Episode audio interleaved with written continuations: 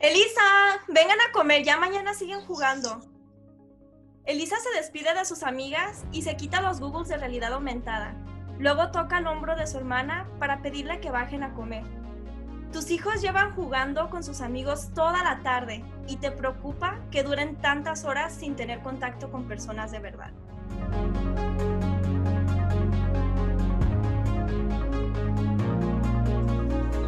Hola, te invitamos a desayunar futuros.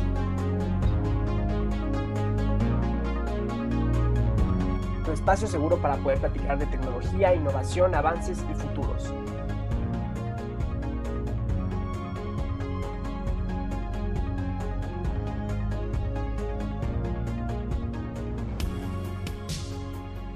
El día de hoy nos acompañan como los neófitos Neisa Santoscoy y Diego Arroyo. Bienvenidos.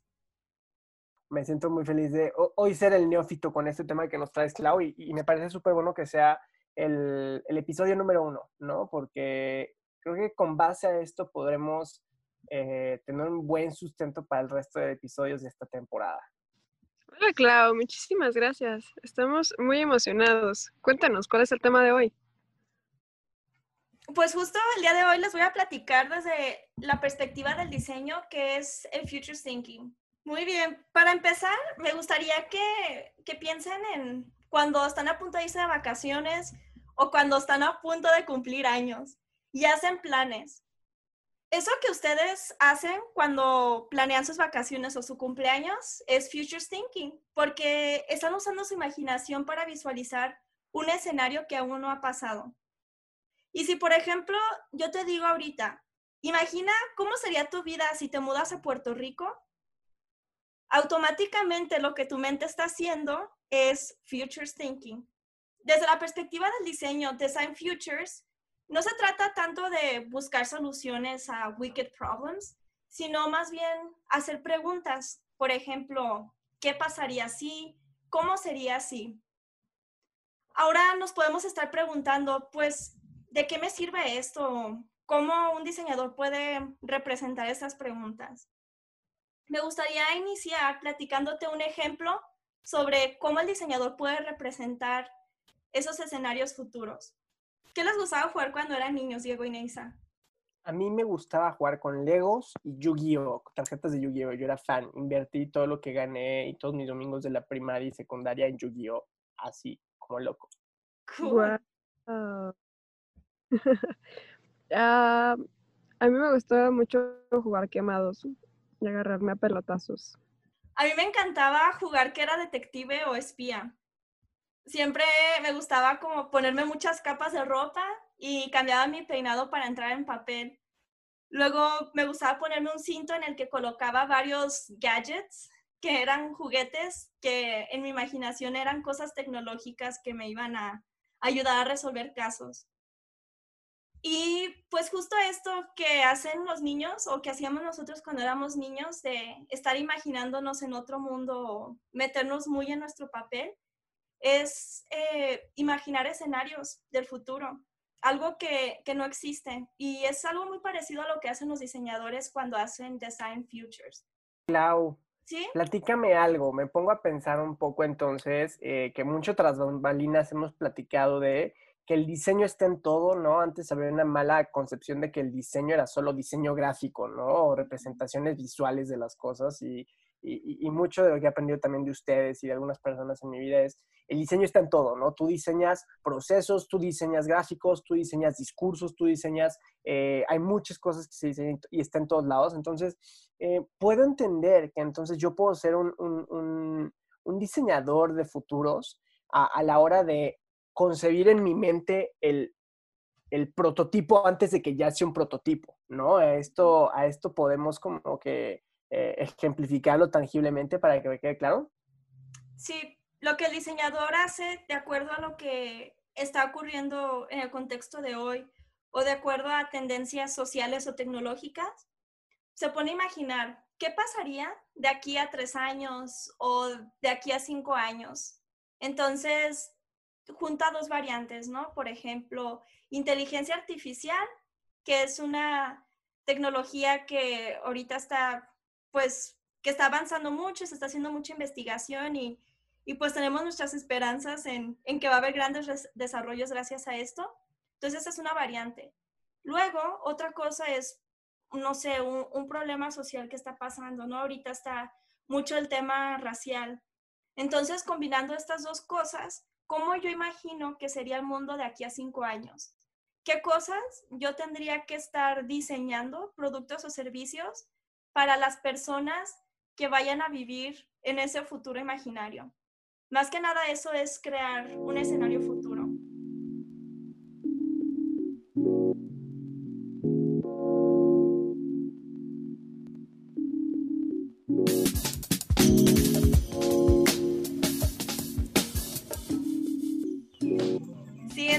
Entonces, enumerando ya con este ejemplo de cuando éramos niños, ¿de qué manera un diseñador puede representar estas preguntas o estos escenarios futuros?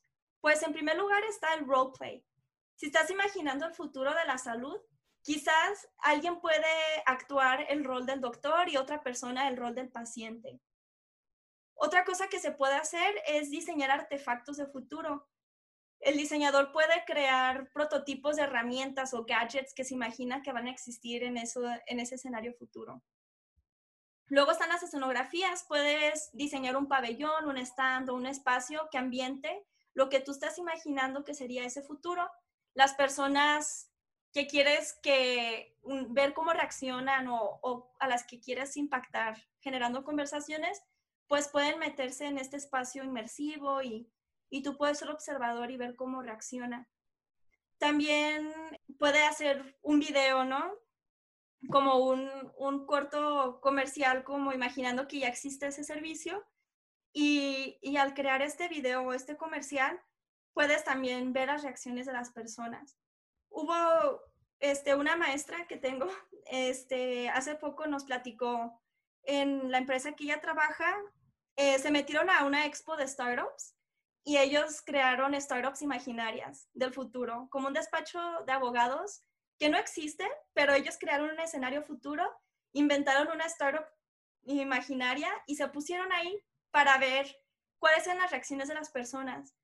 Fue sorprendente porque no se esperaba que tantos estuvieran interesados en ese servicio o que después de que les decían, oye, esto no existe, solamente era una prueba o así, eh, fue sorprendente ver cómo gente estaba dispuesta para trabajar hoy para hacer que eso fuera realidad. Entonces digo, nada más veo que hay otro componente como muy importante, que, que creo que es el, el, el, pensar a futuro no significa el, bueno, venga, eh, de aquí a un año, ¿no? Este, quizá, digo, no sé, ya, hablamos, ya hablaremos de temporalidad, pero algo que se me queda a mí es, bueno, hoy en día nuestra capacidad de cómputo es esta, ¿no? Entonces, eh, vamos a imaginar entonces el futuro, un, un, estatus futuro, un producto futuro, una escenografía futura, cuando nuestra capacidad de, de, cómputo en, en, la mayoría de los dispositivos que estén en cada casa de cada persona en el planeta llegue a este punto, ¿no? Que, que, pensamos que esto podría ser en aproximadamente 10 años, ¿no? Entonces,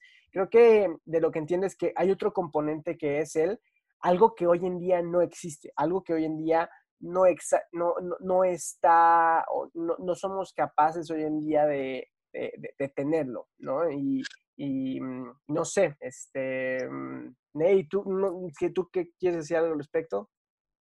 Sí, se me vienen tres cosas a la mente. Me gusta mucho cómo lo, lo está aterrizando Clau, porque desde algo tan sencillo como cuando, o sea, cuando eras pequeña y hacías como toda esta atmósfera de cosas que no existían, Einstein decía que la forma en la que medía la inteligencia de las personas era por la imaginación. Entonces, eh, además de que es otro de, las características que nos diferencia de otros seres vivos, que nosotros podemos imaginar escenarios futuros. Em, y, y, como, por ejemplo, Da Vinci crea el helicóptero sin absoluta, o sea, fuera de contexto completamente, ¿no? Y que para nosotros ahora, pues, un instrumento diario, pero pues en su contexto no lo era. Entonces, había como muchos ejemplos que iba diciendo Clau y que se me ven viniendo a la mente. Eh, Bill Gates tiene un libro que escribió hace 30 años, o a los inicios de su época, que se llama el camino es el futuro y que muchas de las cosas que pues ahora están sucediendo vienen en su libro, que tal vez nadie lo conoce, pero que es bien interesante cómo esa capacidad del ser humano para poder imaginar cosas detonan que entonces sucedan o no y que, y que validemos o no esas hipótesis como las startups que decía Clau. O sea, igual nosotros también lo hicimos y no sabíamos cuando nos juntamos y decíamos qué sucedería si hacemos un podcast, ¿no? Entonces, sería como muy chido invitar a la gente que nos está escuchando en este momento que se pregunten algo y que lo hagan y que lo validen. Y no necesariamente esos artefactos del futuro tienen que ser cosas sacadas de la nada, no algo inexistente totalmente, porque existe esta frase súper cliché de no se puede inventar el hilo negro. Realmente diseñar artefactos de futuro es juntar dos cosas de una manera que nadie más se le hubiera ocurrido que se podían mezclar. Entonces son cosas que ya existen, pero tú las juntas de esa manera muy particular porque tú ya viste tendencias, tú ya viste este, un contexto y, tu imaginación dijo, ah, ¿qué pasaría si junto esto y esto y está pasando esto dentro de cinco años? Eh, se va a inventar esto otro.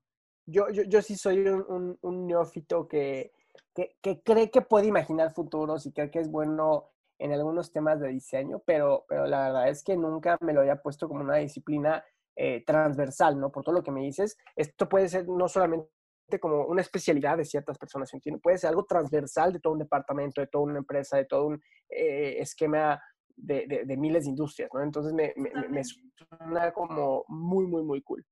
Sí, sí, existe una línea súper delgada entre la ciencia ficción y el diseñar un escenario futuro. Porque la ciencia ficción sí que no existen límites, ¿no? Puedes eh, desaparecer cosas, inventar algo totalmente nuevo e inexistente, ¿verdad? Pero cuando estás eh, haciendo diseño especulativo o diseñando un escenario futuro, tienes que contemplar que sí sea algo que es probable dentro de cierto periodo de tiempo. De hecho, uno de los mejores puestos pagados dentro de Intel son los eh, dramaturgos que escriben ciencia ficción porque son los que les ponen la vara a todos los desarrolladores de ingeniería y software. Entonces, ese es un dato como bien interesante y hace poco eh, los tres nos pusimos a ver de Social Dilemma, que definitivamente va a haber un capítulo para hablar de, de, de todo lo que hay allá adentro. Si no lo han visto, lo tienen que ver, pero a mí me encantó una frase que aglomera muy bien lo que estamos platicando, que la tecnología es tecnología cuando sucede la magia. O sea, cuando no sabes cómo funciona, cuando no entiendes cuál es el algoritmo que generó que tú pudieras estar escuchando este podcast en este momento, em, que pudieras tener un celular o un dispositivo que tiene el mismo procesador que el que se usó para lanzar el cohete a la luna, aunque sean 15 años de diferencia.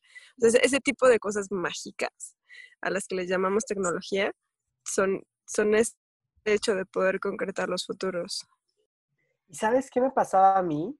Em, nada más añadiendo este tema de la magia, a mí, yo cuando era chiquito, una de mis películas favoritas con las que me dormía era Atlantis, ¿no? O la leyenda de Atlantis. Em, grandiosa película, yo me fascinaba ver eh, una y otra vez. Yo decía, wow, es que yo quiero ver Atlantis, yo quiero eh, estudiar eh, letras antiguas y descifrar estos códices y códigos para hacer como Milo que, que, logra meterse en esta aventura.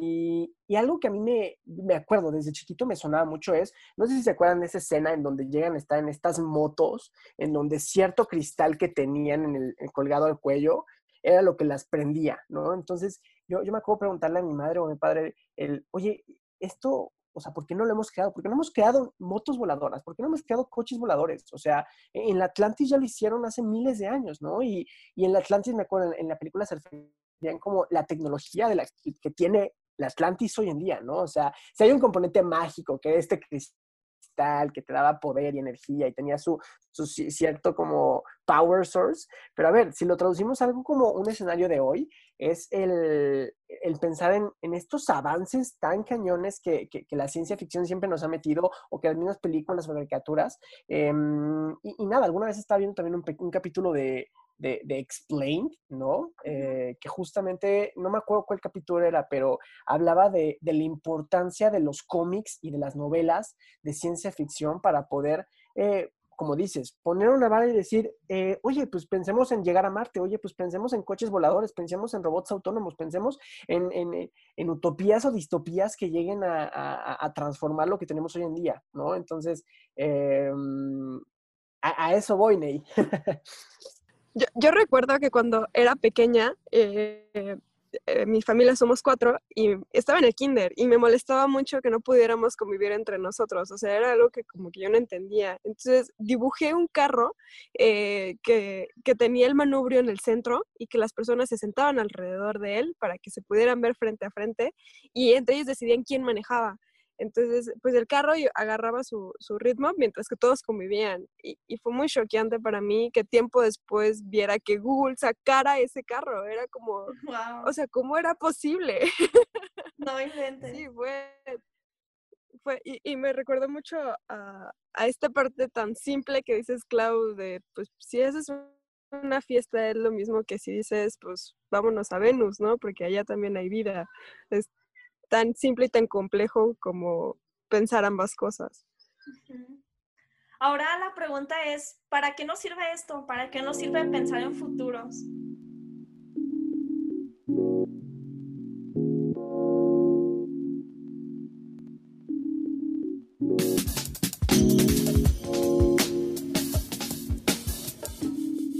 Me gustaría volver con ese tema de los juegos y nuestra infancia de alguna manera los juegos nos están preparando durante nuestra infancia para la vida adulta. Por eso hay juegos sobre diferentes profesiones, jugamos a la tiendita, la casita, al doctor. Entonces, de alguna manera, el Future Thinking nos está preparando para el día de mañana, nos ayuda a tomar decisiones para crear el futuro deseable. Por ejemplo, unas vacaciones sin planear pueden ser divertidas, sorprendentes y una aventura, ¿no? Pero muchas veces esa aventura va acompañada con un tiempo mal aprovechado, sorpresas desagradables. En cambio, con unas vacaciones planeadas, pues claro que no te exentas de que pasen cosas inesperadas o desagradables, pero hay mayor probabilidad de que la puedas aprovechar mejor o tomar decisiones rápidas para cambiar a, a un plan B en caso de que ocurra algo indeseable.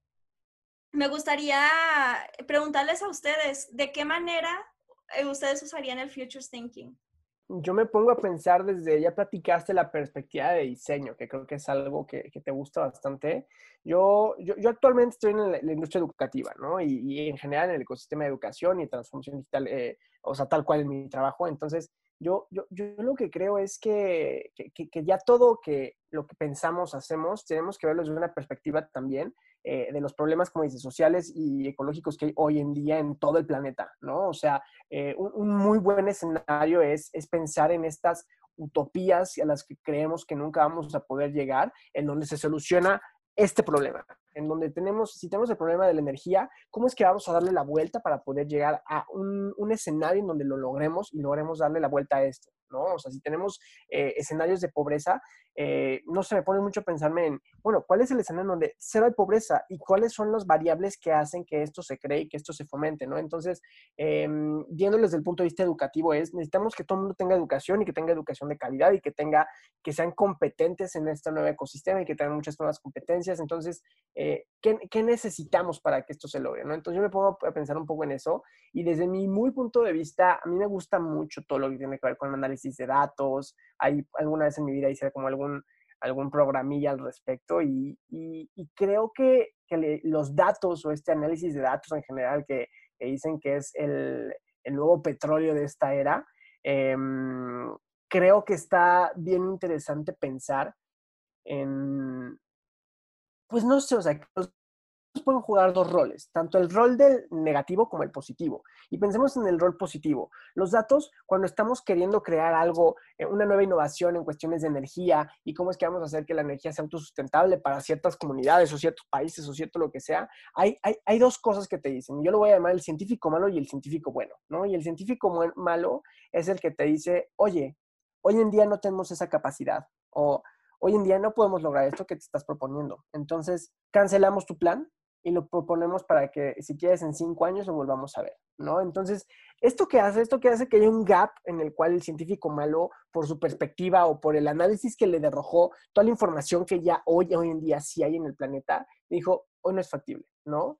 Pero creo que está la otra parte positiva, que es la de voy a decirle el científico bueno, ¿no? Que, que, que, yo lo que veo es que hay un científico quizá de datos, un analista o alguien que lo que dice no es, vamos a ser creativos, vamos a meterle una variable más a nuestro dataset y vamos a evaluar cómo es que sí lo podemos lograr, ¿no? O sea, vamos a evaluar la variable eh, no sé, o sea, no sé si, se han puesto a pensar un poco en, todo este tema de que muchos centros de datos, Microsoft ha hecho ejercicios, Google ha hecho ejercicios, en donde para no gastar toda la energía que requiere un centro de datos, los meten en, en, contenedores subacuáticos. Y, así ya no se gastan toda la energía que requeriría un centro de datos en donde tengo entendido que hasta el 60% del costo es para costes de mantener eh, refrigerado y frío el centro de datos porque para que no explote y para que no se quemen los servidores y, todos los tipos de computadoras que hay ahí, ¿no? Entonces, em, nada, viéndolo de esas dos perspectivas, creo que está quien dice, no,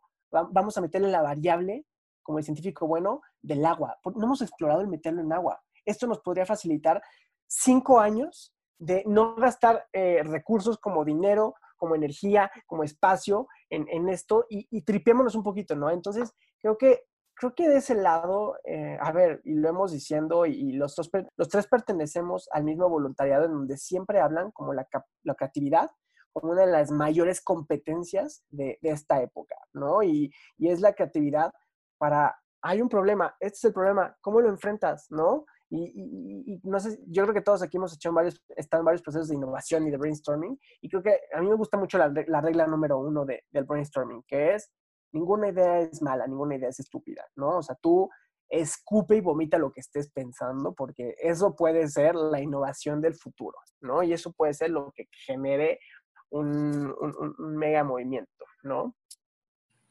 Me gustaría aterrizar todo eso que tú dices de, de una forma proactiva y es que a veces yo siento que mi cabeza es esa cosa subacuática que cuando empieza a pensar en futuros eh, entra en un estado de ansiedad en el que puede llegar a explotar. y no quisiera desgastar toda mi energía en cosas que todavía no están pasando. Y creo que respondiendo a la pregunta de Clau, eh, la forma en la que a mí me gustaría utilizar eh, el Design Futures es en lo personal, uh, porque pues crisis de los 20, claro, no sabes si emprender, chambear, estudiar una maestría. Entonces, como que pensar en todos tus escenarios futuros, ahora que tú nos escuchas, es como cuáles son esos escenarios que estás visualizando para ti. Y lo segundo es tu comunidad. Yo vivo enfrente de un parque y hay, hay ocasiones en que es un parque público y, y, la gente es muy sucia. Y yo a veces no saben cuánto desearía que la basura tuviera un chip que se sincronizara con la gente y que cada vez que dejaran algo tirado en la calle, se lo llevara y lo arrastraran. Y entonces tuvieran una nube de basura que los estuviera siguiendo eh, porque están sincronizados y hasta que no lo depositas en un bote de basura se, se desactiva, ¿no? Algo, algo, así por el estilo. Entonces, creo que, eso, eso, nada más, Ney, aportando a eso, creo que ya, ya lo aterrizas en el, bueno, ya es una idea que tuvo Neisa que nos sucede diariamente y está pasando, hay problemas de basura e, enormes. Hoy en día lo que puedes hacer, eh, nada más ya, creo que tú vas a complementar un poco al respecto, pero es decir, bueno, eh, hay ingenieros en materiales y en biomateriales que pueden hacer un trabajo impresionante para reducir la basura y tenemos blockchain y podemos meternos acá aquí en un chip y que con blockchain hagamos este traseo eh, eh, y, ya dibujar, ¿no? Y ya tener más o menos un, un, un beta, un prototipo de cómo es que esto nos puede estar funcionando en la vida. ¿no? Cantas, ¿puedes orientar en eso, Clau? ¿Dónde podemos encontrar más, más información al respecto? Al principio parece algo muy obvio y muy claro, pero conforme nos vamos metiendo en el tema, llega un punto en el que todo está oscuro. Ilumínanos. Sí, sí. De hecho, pasa cuando no sabemos de un tema, se nos hace tan fácil. Luego llega un punto en el que empezamos a conocer más del tema y nos sentimos más ignorantes que al principio les voy a compartir algunas sugerencias de dónde pueden empaparse más de este tema. Una es unos meetups que se llama Speculative Futures Initiative. hay en diferentes partes del mundo. De hecho, me tocó invitar a Neisa a uno de esos meetups en los que alguien da una charla y, luego los asistentes creaban narrativas del futuro. Claro que, cambia la dinámica dentro del meetup, pero, pero está muy interesante mm, pues conocer más personas que están interesadas en, en estos temas. Hay en Ciudad de México y Guadalajara para los que nos escuchan aquí en México y también en otras partes de Latinoamérica como en Lima, Perú y me parece que también en Argentina y Brasil. Luego está el Institute for the Future, que es un must que debes de leer. Eh, les voy a compartir los links en la descripción del episodio para que puedan acceder a ellos fácilmente. La tercera recomendación es Futures Platform. Es una plataforma de Finlandia que está buenísima. Si pagas una membresía mensual, tienes acceso a crear radares en los que tú puedes experimentar como em, qué cosas están van a pasar dentro de cinco años, dentro de 10 o dentro de 15, negativas y positivas, y esto te puede ayudar a diseñar escenarios. Y ellos mismos eh, también tienen un blog, entonces leer el blog también es algo muy interesante. Una empresa que me gusta mucho es McKinsey Company. Me encanta leer sus artículos y te dan muy buenos insights sobre temas de futuros. Mm, no sé si, si Diego y Neisa les gustaría compartir algo más eh, antes de cerrar el episodio de hoy. Sí, que evidentemente, además de que va a estar en las descripciones del podcast, del episodio, eh, nos sigan en nuestras redes, arroba neofites. Estamos en Twitter y en Instagram como arroba neofites. Recuerden que la E se sustituye por una X en, la sílaba final, ¿no? Entonces, neófite XS, ¿va? De todas maneras, el, enlace viene en, el, en la descripción del, episodio para que podamos ir eh, siguiendo. Entonces, eh, a mí digo, me encanta que este haya sido el episodio 1, Clau, porque creo que nos abre un parteaguas a todo lo que podremos imaginarnos con los siguientes temas, eh, en siguientes ediciones, en siguientes episodios, en siguientes eh, pláticas que, vamos a tener. Entonces, em, nada, o sea, creo que como ya habíamos dicho, ya habíamos hecho nuestro brainstorming de episodios que queremos decir y, hay muchos temas, ¿no? Quizá no nos alcancen para esta temporada. Queremos hablar de, seguridad y transfiguraciones, queremos hablar de educación, queremos hablar de afrofuturismo, de la brecha salarial de género, de la muerte y de los funerales del futuro, de, diseño de sistemas, eh, de, hasta de temas como eh, las festividades en el futuro,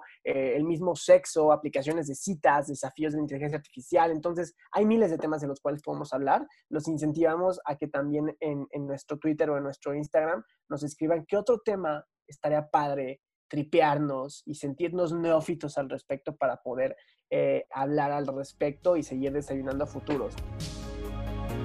Muchas gracias por acompañarnos y esperemos que hayas disfrutado tu desayuno junto con nosotros. Nos vemos en el próximo episodio. Cada mañana, cada desayuno pueden escucharnos, escuchar su, su episodio y así ver cómo vamos a juntos desayunar futuros.